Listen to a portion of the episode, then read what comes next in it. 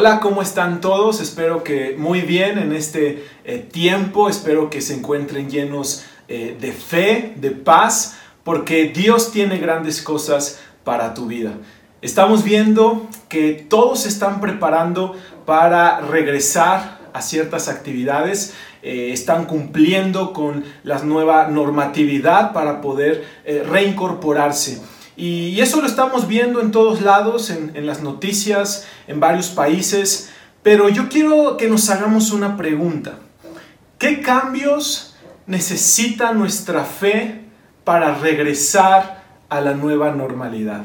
¿Qué cambios necesitamos nosotros hacer en nuestra vida para poder alcanzar los propósitos que tienes para ti. O es más, tal vez Dios ha dado una promesa sobre tu vida y aún no llega al cumplimiento de esa promesa. Yo quiero, yo quiero decirte esta pregunta. ¿Qué cambios tienes que hacer para que el cumplimiento de la promesa de Dios venga a tu vida? ¿Sabes? Porque Dios obra de formas sobrenaturales y los procesos de Dios son tan eh, hermosos, tan misteriosos, que Él ocupa esos procesos para que tú y yo seamos renovados y caminemos hacia el propósito que Dios tiene para tu vida. Así es que yo quiero eh, compartir contigo una reflexión que se encuentra en el libro de Mateo capítulo 14 versículo 22 en adelante.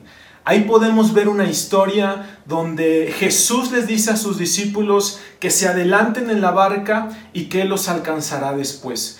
Y cuando los discípulos se adelantan en la barca, dice la escritura que comenzó una tormenta. Empezó el viento a soplar fuerte, empezaron, empezó lluvia, empezaron las olas a tambalear esa arca y los discípulos comenzaron a tener temor.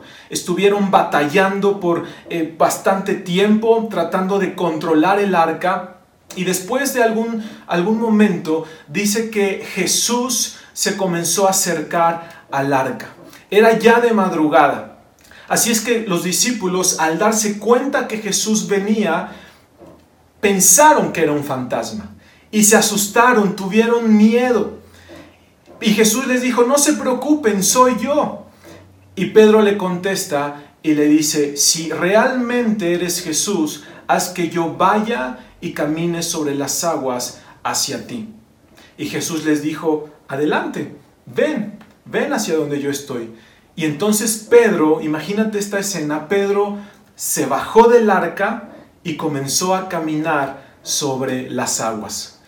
Pero dice también la escritura que Pedro al comenzar a caminar sobre las aguas empezó a darse cuenta de, la, de las olas, empezó a ver el viento que soplaba recio, empezó a ver que las olas se movían fuerte y él tuvo temor. Y podemos ver en la escritura que entonces él comenzó a caerse y gritó, ayúdame Jesús, ayúdame, porque se estaba hundiendo, se estaba ahogando. Jesús se acercó, lo ayudó y le dijo, ¿por qué tienes tan poca fe? Y Jesús entró al arca junto con Pedro. Y después en esa, en esa misma historia vemos cómo entonces los discípulos quedaron tan asombrados porque Jesús había calmado la tormenta que comenzaron a adorarle. Dijeron, realmente Él es el Hijo de Dios. Y comenzaron a adorarle. Yo quiero que veamos tres aspectos o tres condiciones o tres situaciones de la fe. A lo mejor tú te encuentres en una de ellas. Es importante entender en qué situación me encuentro, en qué posición, para que a partir de eso yo camine hacia el destino que Dios tiene preparado para mí. Así es que yo veo en primer lugar a un Pedro que camina sobre las aguas. Yo veo que lo bueno de una tormenta, lo bueno de un tiempo de crisis, es que es una oportunidad para ver el poder de Dios manifestándose en tu vida. Lo bueno de la crisis que hoy estamos viviendo es que es una oportunidad para que tú y yo y como familia podamos ver milagros de Dios en nuestra vida. Pero necesitamos tener una fe como la de Pedro, como la que tuvo en este momento, una fe genuina, una fe que vio a Jesús y una fe que caminó sobre las aguas. Es tiempo iglesia y familia, que caminemos sobre las aguas. Pero también vemos otra situación o otra condición de fe.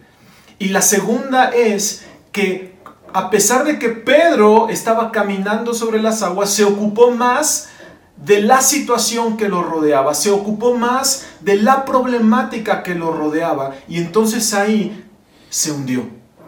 Y sabes, tal vez hoy tú escuchas muchas noticias, mucha información, pero te afana tanto que abres la puerta al temor que tu fe deja de mirar a Jesús, deja de mirar las promesas que Dios tiene. Y entonces el temor toma lugar en nuestra mente, toma lugar en nuestro corazón y comenzamos a desmayar.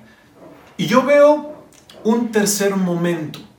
Dice que cuando Jesús entró a la barca con sus discípulos, dijeron, entonces sí, vamos a adorarle, realmente Él es el Hijo de Dios, vamos a adorarle. Y a lo mejor en esta situación tú estás esperando que Jesús venga a salvarte para que entonces sí puedas adorarle. ¿Sabes? A veces le decimos a Dios, Señor, si tú me rescatas de esta, entonces sí te voy a servir. Si tú me salvas de esta, entonces sí voy a reconocer que tú eres mi Dios. Y esa es otra situación o otro estado en la que tal vez tu fe se encuentra. Entonces tenemos que evaluar en cuál de esas tres nos encontramos para caminar hacia el destino que Dios tiene para nosotros. Y termino con esto. ¿Qué necesitamos hacer en nuestra fe para alcanzar las promesas? Número uno, necesitamos renovar nuestra mente. Por eso la escritura dice, no te conformes a tu situación actual, sino renueva tu entendimiento a través de conocer la palabra de Dios para que conozcas cuál es la buena y perfecta voluntad de Dios y que es agradable. Necesitamos renovar nuestra manera de pensar para lo que viene, renovar nuestra vida, renovar lo que, eh, la forma en la que estamos viviendo, la forma en la que estamos adorando, la forma en la que estamos creyéndole a Dios. ¿Sabes? Porque nuestra adoración no depende de la circunstancia que vivimos. Nuestra adoración debe ser la misma en el problema durante el problema y al final del problema. Nuestra adoración a Dios debe ser porque Él es Dios, no porque me salva, no porque me rescata, no porque me bendice o no me bendice. Nuestra adoración debe ser porque Él es Dios, Él es Jesús. Entonces tenemos que renovar nuestra mente. Número dos, tenemos que hacer los cambios necesarios en nuestra vida. Cambios en nuestras estructuras, en nuestros hábitos, en la forma en la que yo estoy viviendo, en la forma que yo me estoy conduciendo hacia mi familia, hacia la gente que me rodea. Necesitamos hacer cambios. Y número tres, necesitamos evaluar nuestros frutos. Porque si tengo una fe genuina, si estoy esforzándome en hacer los cambios necesarios que Dios demanda, entonces va a haber frutos. Por eso la escritura dice, por sus frutos los conoceréis. Tengo que evaluar los frutos en mi vida y en mi familia. Y si yo hago esto, entonces juntos vamos a caminar al destino glorioso que Dios tiene para nuestras vidas. Te mando un abrazo y que Dios te bendiga.